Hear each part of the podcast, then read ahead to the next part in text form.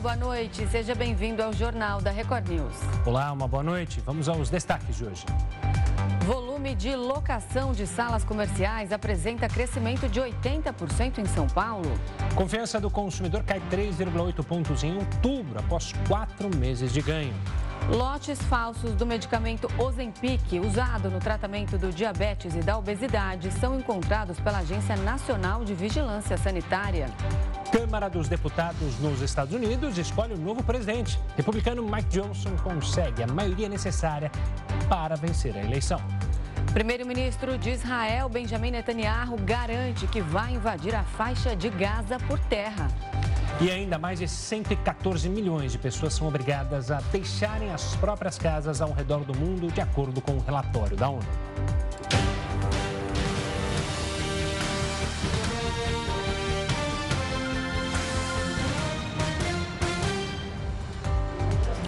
O Senado aprovou agora há pouco o projeto que prorroga a desoneração da folha de pagamento de empresas de 17 setores da economia por mais quatro anos. A gente vai até o Senado então, porque o repórter Alessandro Saturno está ao vivo e acompanhou tudo bem de perto. Boa noite, Alessandro.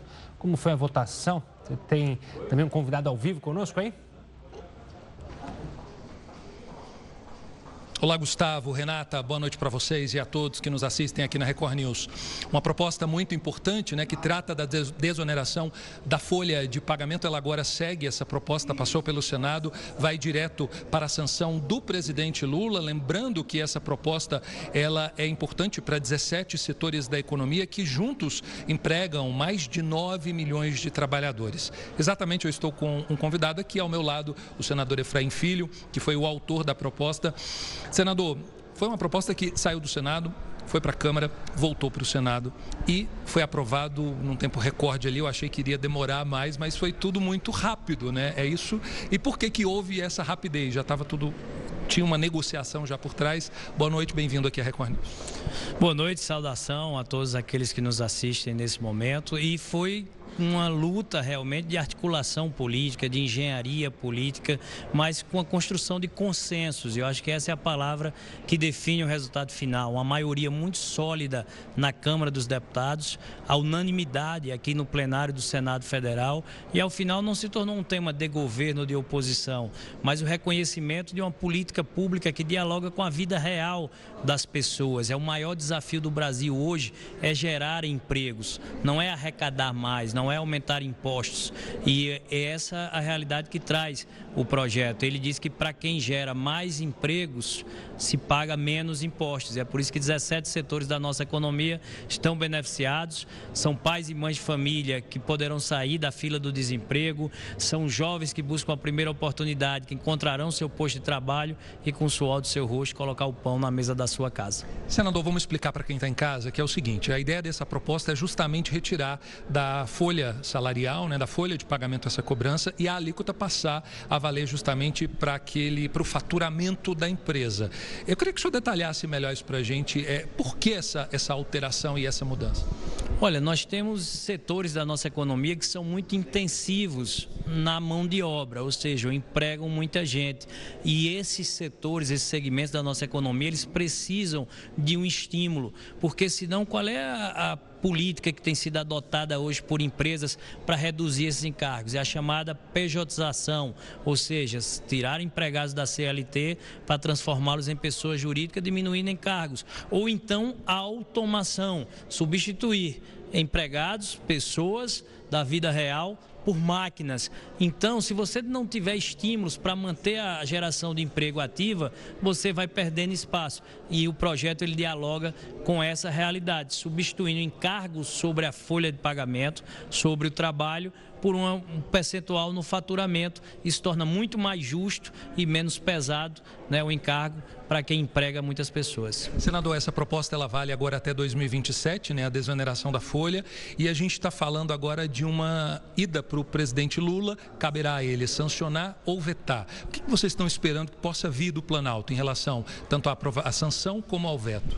Olha, a expectativa é que se tenha essa sensibilidade social, é, é um projeto que tem apelo, é um projeto de ganha-ganha, tanto que ele foi apoiado por quem emprega, né, pelos empreendedores, empresários, setor produtivo da economia, também foi apoiado pelos sindicatos, por quem trabalha, porque preserva postos de trabalho. Se estimam em quase 600 mil demissões se houvesse essa mudança da regra. Então a gente espera que o Planalto tenha esse apelo social. Né? O líder do governo, Jacques Wagner, ao final é, contribuiu com a aprovação, compreendeu o sentimento que havia no plenário de ampla maioria, não pediu verificação. Então que esse sentimento possa chegar ao Planalto e sancionar a matéria, porque as empresas precisam de segurança jurídica. Né? Tempo e prazo é importante para que elas possam se planejar para 2024 e assim poder ampliar os seus negócios, abrir novas filiais e, portanto, contratar mais pessoas. Perfeito. Senador, obrigado pela entrevista. Ele estava indo embora já, mas eu segurei pelo braço. Nada. a prioridade, a prioridade é cuidar dessa agenda econômica e hoje é dia de vitória. Então vamos celebrar junto com vocês aqui na Record News. Perfeito. Obrigado, senador. Excelente noite. Renato e Gustavo, volto com vocês. Obrigado aí. A gente informando para quem está em casa tudo sobre esse projeto que é muito importante. A gente já vinha acompanhando ele desde que ele saiu do Senado, foi para a Câmara e voltou ao Senado. Só fazendo um resumo, segue agora em direção ao Palácio do Planalto, justamente para a sanção ou veto do presidente Lula. Um, uma proposta importante que atende 17 setores da economia que juntos empregam mais de 9 milhões de pessoas. Renato e Gustavo, volto com vocês. Tá certo, Alessandro Saturno, então, trazendo ao vivo todas as informações direto de Brasília para a gente. Obrigada, Alessandro. Uma boa noite para você. Pela mudanças na Caixa Econômica Federal, presidente Lula demitiu hoje a presidente do banco e já definiu quem será o um novo chefe. O governo federal emitiu uma nota comunicando a mudança e afirma que Rita Serrano cumpriu o papel à frente da Caixa Econômica e que conseguiu cumprir com a recuperação da gestão e cultura interna. Nesta mesma nota, a presidência da República já informa o substituto. Será Carlos Antônio Vieira Fernandes. Ele tem 62 anos, é formado em economia e funcionário de carreira da Caixa. Foi secretário executivo dos Ministérios das Cidades e da Integração Nacional na gestão da ex-presidente Dilma Rousseff. O ataque de milicianos no Rio de Janeiro, quando mais de 30 ônibus foram incendiados, ainda é assunto para o ministro da Justiça e Segurança Pública, Flávio Dino. O ministro avisou que um projeto de intensificação de ações federais no estado já está com o presidente Lula. A repórter Tuane Dossares está na capital fluminense e traz mais informações. Boa noite, Tuane. Boa noite, Renata. Boa noite, Gustavo. O ministro Flávio Dino deu uma entrevista coletiva depois de uma audiência pública na Câmara dos Deputados. Ele explicou que a intenção do governo federal é seguir o modelo da Operação Ágata, que atuou durante cinco meses em áreas de fronteira e causou, segundo o Exército, prejuízo de 38 milhões de reais ao crime organizado. Hoje, o Rio de Janeiro já conta com a presença reforçada da Polícia Federal, que trabalha com a inteligência investigações, além do policiamento ostensivo da Polícia Rodoviária Federal e da Força Nacional. Outro assunto comentado por Dino foi o pedido do governador do Rio de Janeiro, Cláudio Castro, para a transferência de alguns presos do sistema prisional do Rio para unidades federais. Nós separamos um trecho da coletiva onde o ministro critica as decisões judiciais que pedem pela volta do preso ao Estado. Vamos ouvir a gente transfere um chefe de facção do Rio de Janeiro para um presídio federal e depois sai uma ordem judicial mandando voltar para o Rio. E aí realmente é um gasto de dinheiro público, porque a gente pega o preso no sistema estadual, leva para o sistema federal em outro estado, numa grande operação de segurança, e depois, eu respeito, mas discordo, vem uma decisão judicial dizendo que a gente tem que pegar o preso e devolver para o estado do Rio, num sistema penitenciário e de segurança pública que hoje enfrenta dificuldades. O ministro também comentou sobre a separação do Ministério da Justiça do Ministério da Segurança Pública. Para Dino, o assunto ainda não é prioridade e disse que esse assunto ainda não foi levantado com ele pelo presidente Lula. Tuane Dossares para o Jornal da Record News. A gente fala agora da guerra. Depois do embate diplomático com Israel, o secretário-geral da ONU negou ter justificado os ataques do Hamas no dia 7 de outubro. O secretário-geral da ONU, Antônio Guterres, realizou um pronunciamento para esclarecer a fala que gerou uma discussão com Israel durante a reunião desta terça-feira no Conselho de Segurança das Nações Unidas. A declaração foi feita no início da sessão de ontem, quando ele afirmou que os ataques do Hamas não aconteceram por acaso. I am shocked Estou chocado com as deturpações de algumas das minhas declarações ontem no Conselho de Segurança, como se estivesse justificando atos do terror do Hamas. Isso é falso, foi o oposto. O secretário-geral das Nações Unidas disse ainda que, na realidade, estava apenas relatando as queixas do povo palestino e reforçou que nada disso justificaria os terríveis ataques do Hamas. A declaração de ontem foi mal recebida pelas autoridades israelenses. Durante o conselho, o ministro de Relações Exteriores do país afirmou que Guterres estava fora da realidade. Já o embaixador de Israel na ONU foi ainda mais firme e pediu a renúncia do secretário-geral. E hoje ele anunciou que os vistos para funcionários da ONU serão suspensos. Em entrevista a uma rádio israelense, o embaixador revelou que a nova política já começou a ser adotada e que o subsecretário para Assuntos Humanitários das Nações Unidas teve o visto negado. Rússia e China rejeitaram resolução proposta pelos Estados Unidos no Conselho de Segurança da ONU. O texto americano chegou a receber 10 votos a favor, mas Moscou e Pequim têm poder de veto e recusaram a proposta. A resolução previa uma pausa humanitária para levar ajuda à população na faixa de Gaza e assegurava o direito de Israel em revidar os ataques terroristas. Na sequência, um texto proposto pela Rússia sobre a guerra entre Israel e Hamas também foi levado à votação, mas não alcançou os votos necessários. Para continuar falando sobre a guerra e como Israel tem sido impactada de, desde os ataques do Hamas, a gente conversa agora com Paulo Rosenbaum, que é escritor e médico com doutorado em ciências e pós-doutorado em medicina preventiva pela Faculdade de Medicina da USP. Seja muito bem-vindo ao Jornal da Record News. Paulo, uma boa noite. Boa noite, Renata. Boa noite, Gustavo. Bom, aproveitando que a gente estava trazendo as informações do dia em relação à ONU, eu queria começar te perguntando que se você acredita, qual, primeiro, qual que é o papel que a ONU vem desempenhando diante desse conflito? Você acredita que ela está realmente paralisada, com os seus membros ali muitas vezes olhando para os seus próprios interesses? É, eu acredito que sim, é, principalmente em função da, do, da, do, da comissão é, Conselho de Segurança, ele de alguma forma ele tem interesses contraditórios. Então, por exemplo, sempre que os Estados Unidos, os países ocidentais tomam uma resolução, a Rússia ou a China vetam e vice-versa. Os Estados Unidos fazem, a, a China e a Rússia fazem uma proposta, os países ocidentais se insurgem contra essa proposta. Então, a, a, o Conselho de Segurança está autoparalisado, vamos dizer assim, ele não consegue circular, não consegue ter novas ideias, né? E eu acho que a ONU, a própria ONU, é, assim como a antiga Liga das Nações, ela de alguma forma precisa de algum tipo de reformulação porque existem muitos vieses e esses vieses, interessantemente, sempre são contra Israel. E isso é um fato, porque das milhares de resoluções da ONU, a maioria, estatisticamente comprovada, são contra Israel. Então, de alguma forma, é, esse viés anti-Israel e, de alguma forma, também essa paralisia é, precisa ter um mecanismo diplomático de reverter essa, esse tipo de uh, impasse perpétuo que a, que a ONU vive. Paulo, uma boa noite da minha parte também. Ainda nessa seara diplomática política, eu queria te questionar sobre justamente o papel do primeiro-ministro Benjamin Netanyahu e como você avalia o discurso que ele fez justamente hoje aos judeus, a importância dele num momento de guerra em que a união nacional, acima de tudo, é necessária para combater esse mal que é o terrorismo e principalmente, obviamente, o terrorismo do Hamas? Bom, é preciso primeiro fazer uma diferenciação do governo de Israel atual, enfim, da, digamos, do, do, do povo israelense como um todo.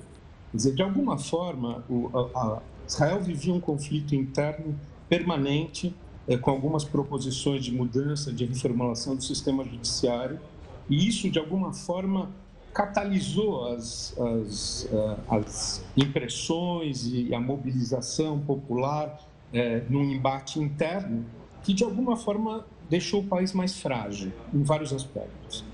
E isso, de alguma forma, trouxe para o Netanyahu, é, digamos, uma fragilidade extra nesse momento, eu acho que o povo israelense está, é, digamos, é, cerrando fileiras, pode-se dizer assim, com Netanyahu, porque não há outra opção.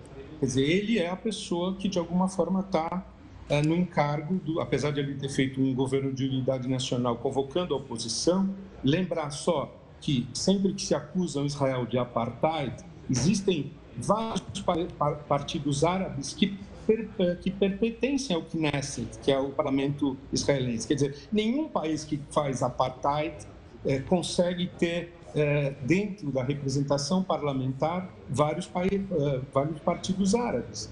20% da população israelense é árabe-israelense.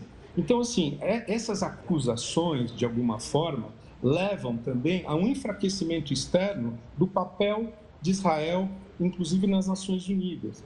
E, e essa, esse discurso, de uma certa forma, comprado, principalmente né, atualmente, surpreendentemente pela extrema esquerda, é, o que é surpreendente, porque a, a, esquerda sempre foi, de alguma forma, é, favorável não só a criação do Estado de Israel, mas como apoiou Israel em todas as suas tentativas, colônias agrícolas, os kibbutzim que existiam com é, repartição dos, dos sistemas de produção, é, agora tem, tá uma, tem uma posição absolutamente contra Israel e é absolutamente ideológica, porque não faz o menor sentido é, essa postura inflexível. Então, respondendo e direto ao ponto, eu acho que Netanyahu está, nesse momento, uh, como chefe de Estado que, está encaminhando uh, esse processo. Eu acho que ninguém fora de Israel pode, digamos, julgar o que é necessário para o povo israelense se defender. O direito de autodefesa de um povo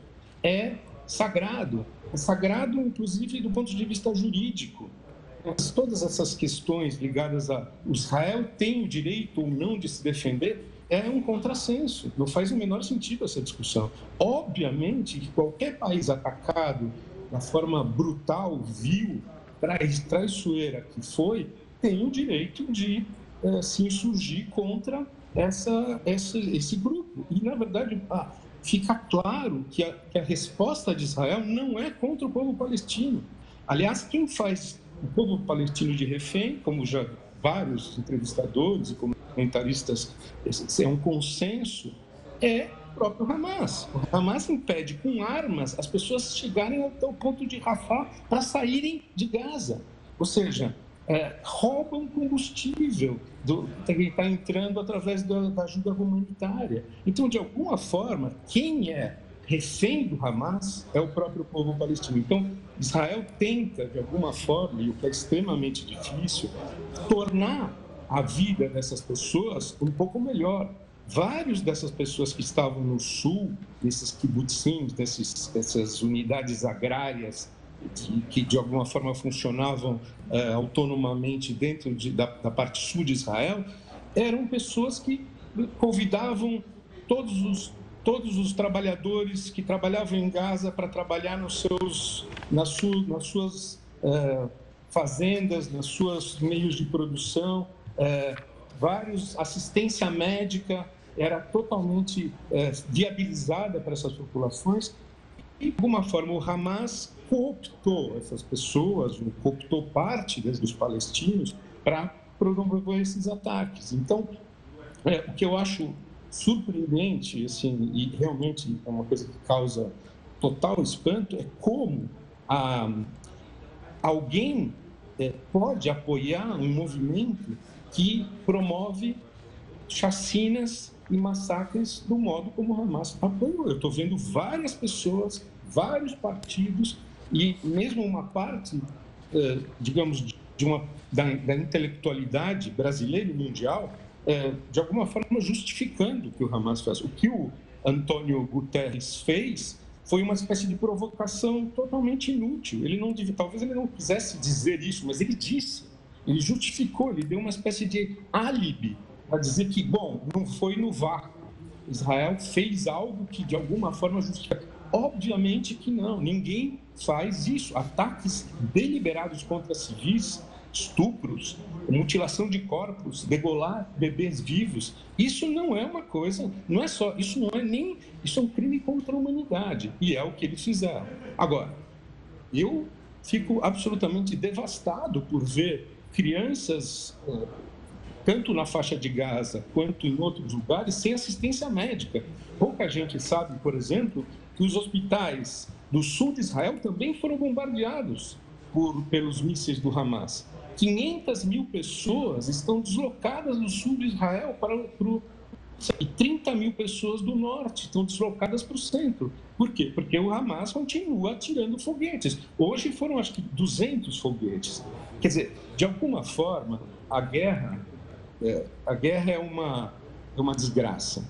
Mas eu acho que a paz é inevitável. Então, eu tenho alguma, algum otimismo dentro do pessimismo atual. Tá certo, Paulo Rosenbaum, agradeço demais a sua participação aqui no Jornal da Record News. Uma ótima noite para você. Até a próxima. Obrigado, muito obrigado. Uma boa noite, Paulo. E olha, ainda sobre esse tema, o primeiro-ministro de Israel assegurou que vai invadir Gaza, mas não deu nenhum prazo. Em pronunciamento à nação, Benjamin Netanyahu garantiu que uma incursão por terra na faixa de Gaza é inevitável, mas não disse quando nem como irá acontecer. Netanyahu reforçou que o objetivo da guerra é acabar com os terroristas e assegurou que os bombardeios a alvos em Gaza já mataram vários integrantes do Hamas. A região atacada há mais de duas semanas. O político também abordou a questão dos cerca de 200 reféns que estão com o Hamas. Segundo ele, o exército israelense está fazendo o possível para resgatar todos. E a gente continua abordando o conflito no Oriente Médio. Quem vai falar agora mais sobre o assunto é o desembargador federal William Douglas. Boa noite, William. Seja muito bem-vindo ao Jornal da Record News. Boa noite, boa noite a todos. Bom, o Gustavo falou agora do cerca ali de 200 reféns. A gente viu que até agora apenas quatro é, mulheres foram libertadas pelo grupo. É, e vimos também que essa incursão terrestre é anunciada e não acontece. Hoje, Benjamin Netanyahu disse que realmente eles vão invadir, mas não deixou claro ali, não deu um prazo. Muito se fala que eles estão é, preparando o terreno e também atendendo a pedidos dos Estados Unidos que estariam pedindo para que eles é, dessem uma segurada nessa invasão. Seria também muito pela questão é, da negociação desses reféns para que todos fossem libertados? Bem, essa questão dos reféns é muito grave porque nós estamos lidando com reféns civis, mulheres, crianças, idosos. É, a grande diferença que se vê numa situação de guerra, numa situação de, é, é, de tragédia e uma situação que tem que ser resolvida definitivamente é que um dos lados hum, simplesmente o seguinte: eu não quero paz, eu quero matar todos vocês. Então fica difícil você fazer um cessar-fogo, você negociar com, com, com esse tipo de, de situação e, principalmente, criança como refém. A gente está falando de, de criança de, de, de dois, de cinco anos. Então, isso é absolutamente é, inaceitável. E, em relação à invasão, é, acho muito difícil que haja uma solução, porque o, o, o Hamas ele usa essas pessoas e os próprios palestinos como escudo humano. Então, a, a, o que nós temos é um lado usando civis como escudo humano e isso é absolutamente inaceitável. Desembargador, a gente mostrou há pouco justamente a questão na ONU, como é difícil chegar a um consenso entre os países. E eu queria entender a dificuldade para essa negociação, possível negociação de paz, de cessar-fogo e a dificuldade é, sobre essas negociações envolvendo povos tão distintos e visões distintas de mundo. Perfeito. A, a, a solução que se apresenta, a, a mais viável, embora seja nada fácil, é a criação de dois estados, que é uma solução que já foi proposta algumas vezes e foi recusada pelos, pelos palestinos, que insistem naquela ideia do rio ao mar. Então, recusa aos dois estados é, é um problema, e do outro lado, aí nós temos que ver que Israel é, tem aumentado os assentamentos na Cisjordânia, então Israel também precisa é, fazer algo em relação a isso. Então, vamos lá, vamos deixar bem separado. Nós estamos falando de um ataque terrorista com 1.400 pessoas, com estupro sistemático, com gente sendo queimada e está havendo uma reação a isso, que infelizmente está atingindo civis é, palestinos também, que são usados como escudos. Essa é a situação emergencial, mas a questão de fundo é: é preciso que os países, a ONU, os países árabes, o Ocidente, é, crie uma solução para que os palestinos tenham a sua terra, assim como Israel tem o seu status, os palestinos também precisam ter o seu espaço. Mas está no estatuto do Hamas, é, ele, o estatuto defende a extinção do Estado de Israel. É, de que forma, então, esse problema seria solucionado? A gente está falando de dois estados, sendo que eles querem acabar com o povo. Seria mais ou menos assim que, para eles defenderem a existência de um povo, eles precisam que o outro seja extinto?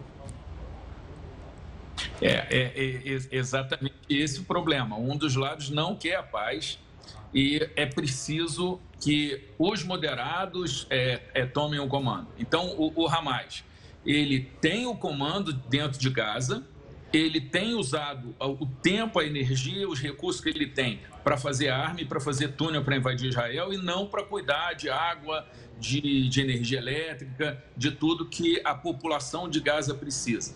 Então, é, sem dúvida nenhuma, enquanto estiver no comando alguém com a mentalidade de que eu quero destruir o outro lado, eu vou usar civis, tanto palestino quanto é, israelitas, a, a, isso não vai progredir. Agora, vejamos nós já estávamos com várias é, negociações de paz com, com os Emirados Árabes, com a própria Arábia Saudita estava caminhando, e o grande movimento do Hamas é atrapalhar esse processo de paz, um processo de paz que é, é necessário é, para todos e que está sendo atrapalhado por essa insistência em eu quero destruir Israel.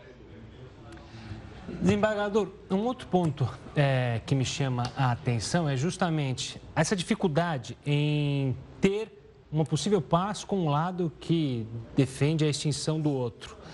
Isso nos mostra que a conclusão dessa guerra deve demorar muito mais do que imaginava-se. Se a gente entrou no 19 dia, o fato de você lidar com uma força terrorista dificulta ainda mais para Israel por fim nesse conflito?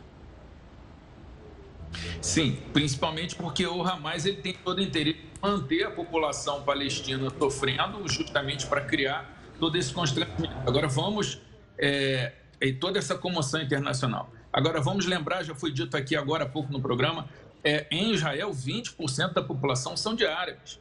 Então, existe ali é, eleição que não temos no Hamas desde dois, é, é, é na faixa de Gaza, desde 2006 não existe eleição.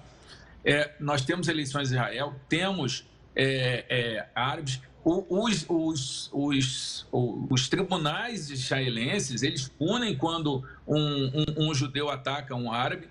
Então, de um lado, você tem uma, uma busca por civilidade e, por outro lado, esse comando do, do Hamas que não pode ser confundido com os palestinos, mas que, é, enquanto ele estiver no comando, enquanto ele estiver editando, dificilmente vai se chegar a alguma solução. E essa invasão, a tendência é que seja uma, uma operação demorada, e eu tenho esperança não só de que se volte a, a, a negociar a questão dos dois, dos dois estados, como também que Israel, é, por mais difícil que seja, é, cria alternativas a essa solução militar que é, na, pelo menos na minha opinião, aquilo que o Hamas mais está desejando. Ele realmente quer que morra bastante gente. Então é preciso um pouco de inteligência sabedoria para se fazer é, um caminho diferente. Mas, vamos lá, criança tem que ser protegida dos dois lados, civil tem que ser protegido dos dois lados. É, é, estupro não é, é resistência é, é, é, matar idoso não é resistência. Então, a, a, comunidade internacional precisa fazer esse corte de forma que não se trate é, os dois lados do mesmo jeito. E quando eu falo dos dois lados, eu estou falando do Hamas. Agora, precisamos trabalhar pela paz, precisamos é, ter essa solução. As pessoas estão falando muito pouco nos reféns. Nós temos 200 pessoas que, que estão sequestradas, inclusive crianças, mulheres, idosos. Civis, e isso não pode ser esquecido, mas esse é o problema imediato. Enquanto não se criar uma solução para que haja o Estado palestino, para que a liderança palestina use o dinheiro que chega lá não para fazer arma, mas para fazer escola, para fazer usina, para criar uma, uma vida melhor para os palestinos, a gente não vai resolver esse problema. Nós conversamos com o desembargador federal William Douglas. Muito obrigada pela gentileza de conversar com a gente. Uma boa noite para você. Uma boa noite, boa noite todo mundo da Record. Boa noite, desembargador. Olha, o número de pessoas deslocadas à força de casa chegou a 114 milhões, isso em todo o mundo. Segundo a ONU, esta é a maior marca já atingida. Essas pessoas foram deslocadas por questões de guerra, perseguição, violência e também violação de direitos humanos. De acordo com o Alto Comissariado das Nações Unidas para Refugiados, as principais causas para o deslocamento forçado de pessoas no primeiro semestre de 2023 foram conflitos na Ucrânia, no Sudão, em Myanmar e na República Democrática do Congo. Além disso, a crise humanitária humanitária no Afeganistão e uma combinação de seca, inundação e insegurança na Somália também foram fatores que contribuíram para esse aumento. O levantamento inédito do IBGE aponta que entregadores e motoristas de aplicativos ganham, em média, dois salários mínimos. O estudo mostra também que esses profissionais têm, em média, 25 e 39 anos e cumprem jornadas semanais acima de 40 horas. Sete em cada dez trabalhadores dessa categoria trabalhavam na informalidade sem ter carteira de trabalho assinada nem possuir CNPJ para emissão de nota fiscal. O levantamento mostrou ainda que a maioria dos trabalhadores de aplicativo é de homem. Justiça do Rio de Janeiro homologa o plano de recuperação judicial do Grupo Petrópolis. É o que a gente fala já já aqui no Jornal da Record News.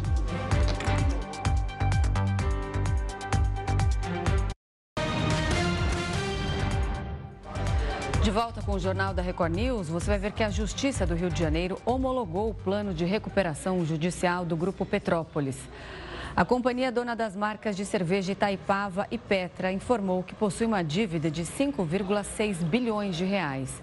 Segundo um comunicado da empresa, com a homologação, o Grupo Petrópolis ganha capacidade de investimentos nas fábricas em todo o Brasil, aumentando a produção. Entre as medidas previstas no plano de recuperação judicial estão a venda de ativos e o escalonamento de dívidas. E a confiança do consumidor no Brasil caiu em outubro e chegou ao menor patamar desde junho deste ano. A queda veio após quatro meses de ganhos e reflete uma desaceleração econômica e um receio quanto à estabilidade do mercado de trabalho.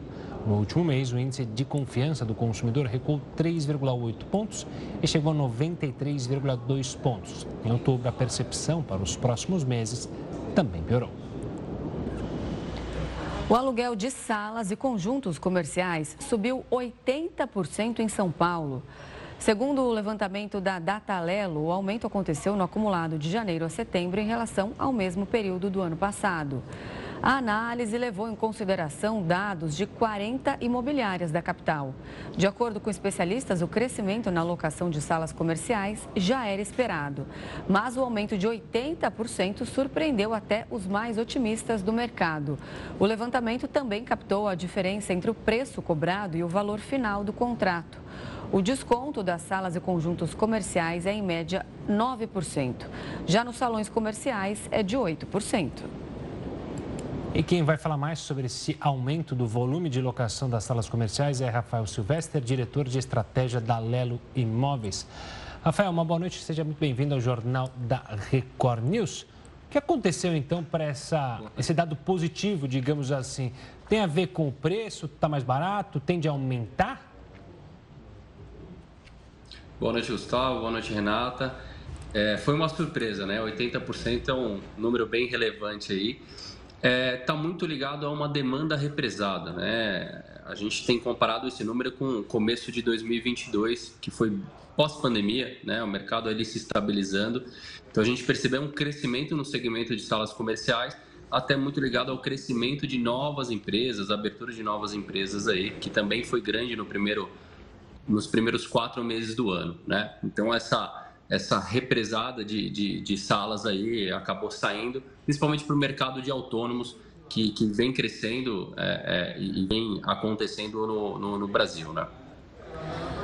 Rafael, você está dizendo aí de uma demanda represada, mas isso também sinaliza que o home office não está mais, é, digamos, sendo útil para muita gente e as pessoas estão querendo sair de casa para trabalhar em ambientes externos?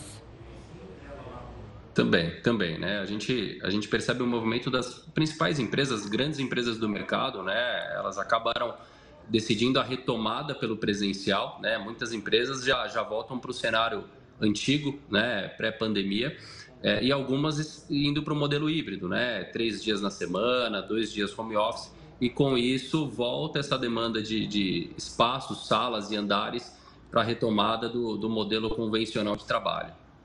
Rafael, essa questão do híbrido tem alterado um pouco da procura? Ou seja, como muitas empresas estão adotando esse espaço híbrido, há a possibilidade de buscar salas menores do que grandes, é, um andar inteiro, por exemplo?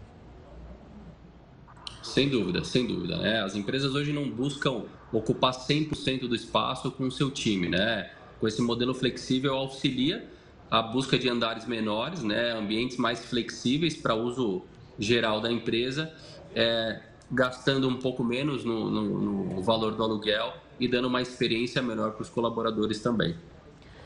Agora, se eu quero alugar uma sala comercial, eu preciso verificar, estar atenta ali a quais itens?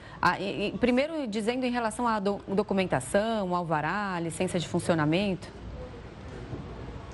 Sem dúvida, né? Toda alocação de imóvel é super importante contar, principalmente com o apoio de, de empresas imobiliárias que possam ajudar nessa avaliação, né? Sempre olhar a documentação do imóvel, condições do imóvel, estruturais, etc., para que seja uma alocação saudável para os dois lados. Né? Então é super importante essas avaliações. Hoje o mercado é super capacitado para isso, é, é, é, é uma responsabilidade nossa é, validar e dar, dar a melhor condição do imóvel, validar que está tudo certinho. Tá certo, Rafael. Obrigado pela participação aqui conosco. Um forte abraço e até uma próxima. Obrigado, boa noite. Boa noite. Olha só, risco à saúde. Já existem no mercado brasileiro lotes falsos do medicamento Ozempic, que é usado no tratamento do diabetes, mas muito usado também para perder peso. A Anvisa, Agência Nacional de Vigilância Sanitária, apontou que há dois episódios sendo investigados de produtos falsificados. A empresa Novo Nordisk, responsável pela produção do remédio, disse que não reconhece a autoria de um lote e, portanto, o considera ilegal. O primeiro registro de fraude aconteceu em junho. A farmacêutica avisou a Anvisa de que a composição do remédio que estava sendo vendido não era a original e que o idioma espanhol na bula não estava correto. Foi emitido um alerta para os órgãos de saúde em agosto, a Agência do México identificou o mesmo lote falsificado. Os especialistas alertam que o medicamento só pode ser usado com prescrição médica e para o tratamento do diabetes tipo 2. E na hora da compra é recomendado ir em farmácias de confiança. Não há genéricos para esse medicamento. O único remédio original é uma caneta injetável. O grande ponto dessa moda da medicação é o desejo das pessoas de emagrecer. O que a gente tem visto por aí é um uso desenfreado desse tipo de medicação para perdas de peso muito pequenas. O Ozempic se popularizou porque muitas pessoas começaram a usar o medicamento para emagrecer. Um dos componentes básicos da droga é a semaglutida, que produz a sensação de saciedade, o que deixa a pessoa sem vontade de comer e logo perde peso. Mas os médicos não recomendam o uso excessivo e alertam para os efeitos colaterais. Você precisa de indicação e você precisa de uma equipe que te acompanhe durante o uso dessa medicação para você não ter nenhuma carência nutricional no meio disso, para que você não perca peso de maneira muito violenta, muito rápida, né? Que isso pode ter esse efeito rebote. Nos Estados Unidos, a Câmara dos Deputados escolheu um novo presidente da casa. É, o republicano Mike Johnson superou as disputas internas do partido e conquistou a maioria necessária para vencer a eleição. Depois de três semanas de impasse, o republicano Mike Johnson foi escolhido como presidente da Câmara dos Representantes nos Estados Unidos. O congressista de 51 anos venceu a disputa com 220 votos, contra 209 do candidato democrata. Após a escolha, ele afirmou que a casa está unida e focada nos projetos que precisam ser analisados com prioridade. A democracia às vezes é confusa, mas é o nosso sistema. Esta conferência que vocês veem, esta maioria republicana na Câmara está unida. Esse grupo aqui está pronto para governar e vamos governar bem. Faremos o que é certo para o povo e acredito que o povo irá nos recompensar no próximo ano. Temos uma agenda muito ocupada, temos projetos de lei orçamentários para passar pelo processo, mas vocês verão este grupo aparecendo e também trabalhando como uma máquina. A presidência da Câmara estava vaga desde o início de outubro, quando Kevin McCarthy foi destituído do cargo por encontrar resistência entre os republicanos mais extremistas. Desde então, o partido que tem maioria na casa tem tentado emplacar um novo nome, mas sem sucesso. Nestas últimas semanas, foram três tentativas de escolher o novo presidente, mas nenhum candidato teve a maioria necessária. Mike Johnson está no terceiro mandato como deputado e, apesar de não estar entre os integrantes da cúpula do partido, ganhou força depois de receber apoio de Donald Trump. Nesta quarta-feira, o ex-presidente elogiou o congressista e o parabenizou pela conquista. Só quero parabenizar Mike Johnson. Ele será um grande presidente da Câmara e ficamos muito felizes em ajudar. Eu conheço há muito tempo. Ele é um tremendo líder e vem de um lugar maravilhoso. Ele vai deixar todos nós orgulhosos. Como presidente da Câmara, Mike Johnson será responsável por avançar com a legislação sobre gastos e responder ao pedido do presidente Joe Biden para enviar 106 bilhões de dólares para ajudar Israel e a Ucrânia. Rio Grande do Sul enfrenta alta nos casos de gripe aviária. É o que você vai ver daqui a pouco aqui no Jornal da Record News.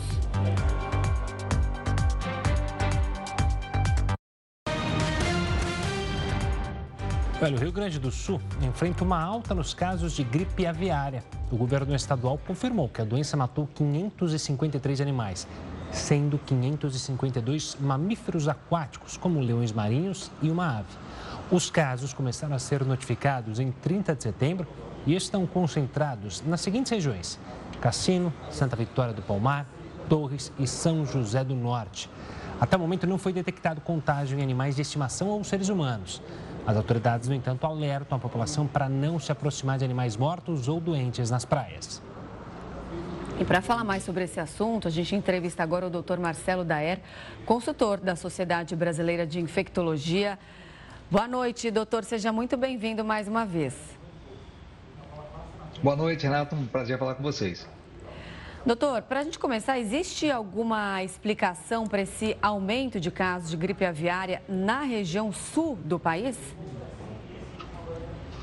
Então, existe uma preocupação porque a gente começa a observar um aumento de casos no país, né? O mundo inteiro houve um aumento de casos e na América do Sul também está crescendo o número de casos. O diagnóstico tem aumentado é, e isso traz um alerta, porque não tem casos em humanos ainda no Brasil, mas quando você começa a ter casos em mamíferos, o alerta realmente é, acende e nós temos que ter muita atenção em relação a isso. É isso que eu ia questionar, professor. O fato de mamíferos aquáticos apresentarem a doença e morrerem pela doença, pode ser mais fácil a transmissão desse mamífero para nós seres humanos, mamíferos também, é, isso ajuda o vírus a pular, digamos assim, ou não? Sim, é, começa a ter uma transmissão maior entre mamíferos e o vírus ele começa a ter uma capacidade de adaptação. Isso pode ser, sim, é, um sinal de que o vírus está se adaptando e é, existe o risco de transmissão para humanos. Por isso, todo esse alerta de evitar que os animais domésticos é, cheguem nas, nas praias, principalmente nessas praias que foram notificados, é, que entrem em contato com esses animais, inclusive é, os turistas e as pessoas é, que não são os cientistas ou os pesquisadores, porque pode haver transmissão, sim. Esses animais, quando constatado que eles estão com a gripe aviária, eles precisam ser abatidos? Sim, no momento sim, porque não tem medicamento específico, principalmente para animais. Então a gente precisa, pelo menos, fazer o isolamento deles para fazer a investigação, é, mas não tem medicamento específico para esses animais. Professor, professor, doutor, outra coisa que chamou a atenção relacionada à gripe aviária foi justamente o aparecimento é, nos polos é, e até a preocupação com os pinguins. É, esse fato do vírus estar tá chegando em locais que antes não chegava, também é algo para a comunidade médica se atentar? Com certeza. É uma preocupação grande porque esses, o vírus está chegando, inclusive chegou no Polo Sul, existe um risco em relação aos pinguins é, e provável assim, precisa ter muita atenção porque coloca esses animais em perigo, não só os seres humanos, mas os outros animais em perigo e pode também causar problema para os seres humanos mais para frente. A gente espera, né, a comunidade científica espera um novo surto de gripe, é, não, não, não a gripe aviária, mas um surto de gripe há muito tempo. É, está, nós estamos prepa, pre, nos preparando para isso, né, monitorando, buscando medicamentos e até mesmo vacinas, é, por conta de que se um vírus que a população nunca teve contato, entra em contato com esse vírus agora, e é um vírus que seria mais agressivo, inclusive, do que o Covid, o risco é muito real de uma nova pandemia. Para os animais é a mesma coisa, são animais que não tiveram contato com esse vírus e que começam a adoecer e têm uma suscetibilidade e um risco de morte muito alto. Doutor, mas esses casos, eles alteram o status do Brasil de país livre eh, da gripe aviária junto à Organização Mundial da Saúde? É, são em animais é, que não são animais de consumo, né? Nós não tivemos casos ainda em frangos é, de cativeiro. Então, nós não temos esse risco iminente agora. Mas tem que ter muita atenção, porque são muitos casos relatados no Sul e isso precisa ter muita atenção, porque se começar a aparecer casos em aves domésticas, aí isso pode mudar é, economicamente a situação do país. Tá certo, doutor. Sempre um prazer tê-lo aqui no Jornal da Record News. Obrigado pela atenção, um forte abraço e até a próxima. Muito obrigado, um prazer falar com você. Até mais. Até mais. Mais um rápido intervalo, o Jornal da Record News volta em instantes.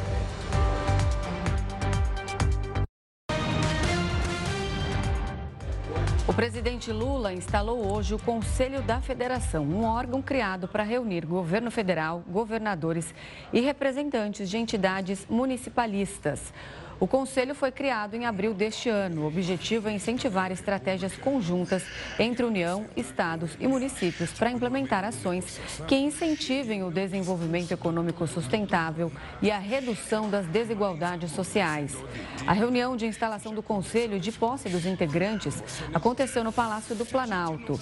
Lula preside o colegiado que tem o ministro da Secretaria de Relações Institucionais, Alexandre Padilha, como secretário-geral.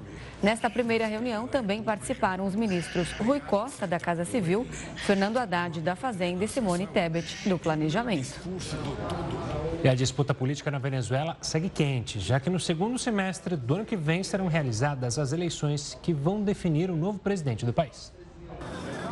No último final de semana, a ex-deputada Maria Corina Machado foi a vencedora das primárias da oposição. Só que há uma questão jurídica que a impede de concorrer. Ela está inelegível até 2030. A candidata já disse que vai recorrer na justiça e espera enfrentar Nicolás Maduro nas urnas. Ela tem 56 anos, é engenheira e há 10 anos é considerada uma das maiores lideranças da oposição ao governo Maduro.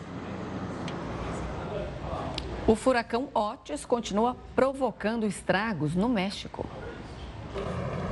A população está sem energia, comunicação está instável nesse momento e muitas estradas estão fechadas por conta do deslizamento. Não há informação de mortos, apenas danos materiais. Hoje pela manhã, o presidente do país, Andrés Manuel Lopes Obrador, pediu para que as pessoas evitem sair de casa e que tomem cuidado até a passagem da tempestade. Mas há uma boa notícia. Nessa quarta-feira, o furacão foi rebaixado para a categoria 2, em uma escala que vai até 5, depois que atingiu a região de Acapulco. A expectativa é que amanhã o Otis perderá força e se dissipe pela região montanhosa do estado de Guerreiro. Ainda no cenário internacional, a China anunciou que vai enviar a tripulação mais jovem da história para a estação espacial que está em construção. O foguete deve decolar amanhã. A China confirmou que vai enviar nesta quinta-feira a tripulação mais jovem da história para a Estação Espacial Tiangong. A idade média dos astronautas é de 38 anos. Na missão anterior, a média era de 42 anos. Com esta missão, a China espera reforçar o conhecimento sobre voos tripulados como parte de um programa que avança há décadas. Um dos astronautas destacou a importância de fazer parte da missão. Voar do espaço sempre foi meu sonho e busca. E nesse momento me sinto incrivelmente animado, afortunado e feliz. Estou emocionado por ter a oportunidade de embarcar numa missão espacial para minha pátria. O módulo está programado para decolar na manhã de quinta-feira no noroeste do país. A estação espacial deve ficar na órbita baixa durante pelo menos 10 anos. A missão faz parte de um planejamento do país de enviar pessoas para a Lua até 2030. Recentemente, a China investiu bilhões de dólares no programa como esforço para diminuir a distância em relação aos Estados Unidos e à Rússia. O Jornal da Record News fica por aqui. Muito obrigada pela companhia. Tenha uma ótima noite. Fique agora com News às 10 com o Kaique Rezende. Tchau, tchau.